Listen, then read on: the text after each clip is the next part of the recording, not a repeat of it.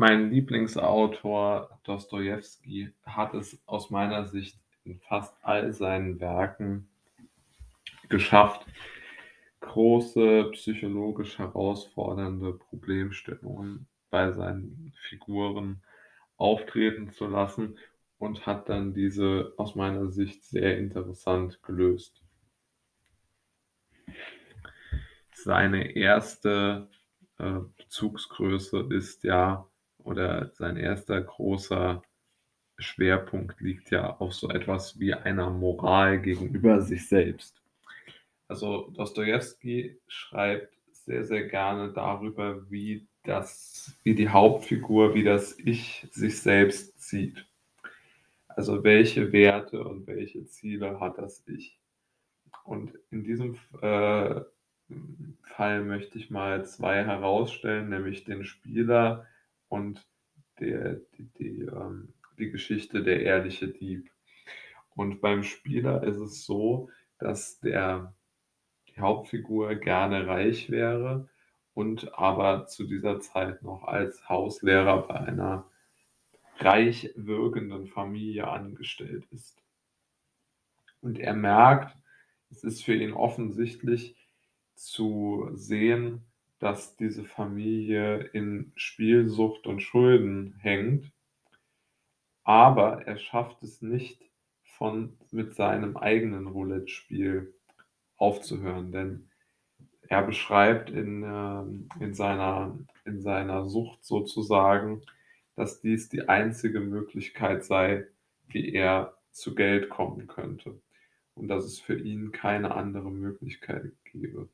Das heißt, er versucht sich selbst schön zu reden oder sozusagen einzureden, warum diese Spielsucht doch völlig in Ordnung ist, weil sie der einzig rationale und mögliche Weg ist, äh, zu einer gewissen, ähm, zu einem gewissen Wohlstand zu kommen.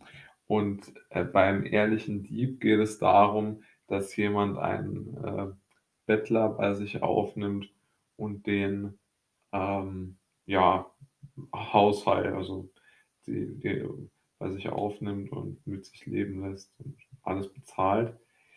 Und er hat aber natürlich den Verdacht, dass er von diesem Dieb, ja, wie auch der Name schon sagt, bestohlen wird. Und immer wieder streiten sie und einmal setzt er ihn auch vor die Tür, auch weil er böse war auf ihn, nicht mehr unbedingt, weil er gestohlen hat. Aber als er dann morgens die Tür öffnet, sieht er, dass der, dass sein Anvertrauter sozusagen vor der Tür liegt und die ganze Nacht dort in der Kälte gewartet hat. Und dann überkommt die Hauptfigur ein solches Grauen, dass sie sich schwört, den Mann nicht mehr sich selbst zu überlassen und wieder bei sich aufzunehmen, obwohl er ihm vermutlich, trotz dass er ihm bei sich aufgenommen hat, ähm, etwas äh, gestohlen hat. Und dieser äh, arme Mann, dieser Bettler, ist natürlich auch alkoholabhängig, wie eigentlich alle Figuren bei Dostoevsky. Und äh, hat äh, natürlich auch noch sonstige Probleme, aber vor allen Dingen jetzt einmal die Alkoholsucht. Und ähm, dieser geht dann natürlich sehr gut nach und verbraucht immer mehr Geld und verschwendet auch das Geld seines Gönners natürlich, aber als er dann schwer krank wird oder so, ist er nicht böse, also ist sein Gönner nicht böse auf ihn, weil er ihm so viel Geld durchgebracht hat und ihm gestohlen hat. Nein, er versucht ihm einen möglichst schönen Lebensabschied zu gewährleisten, hält es sogar für seine moralische Pflicht, ihn zu unterstützen und ihn, ihm seine, wie er es ausdrückt, seine letzte Würde zu wahren. Und ich empfinde das als hochinteressant, weil heute ja niemand mehr äh, einen solchen,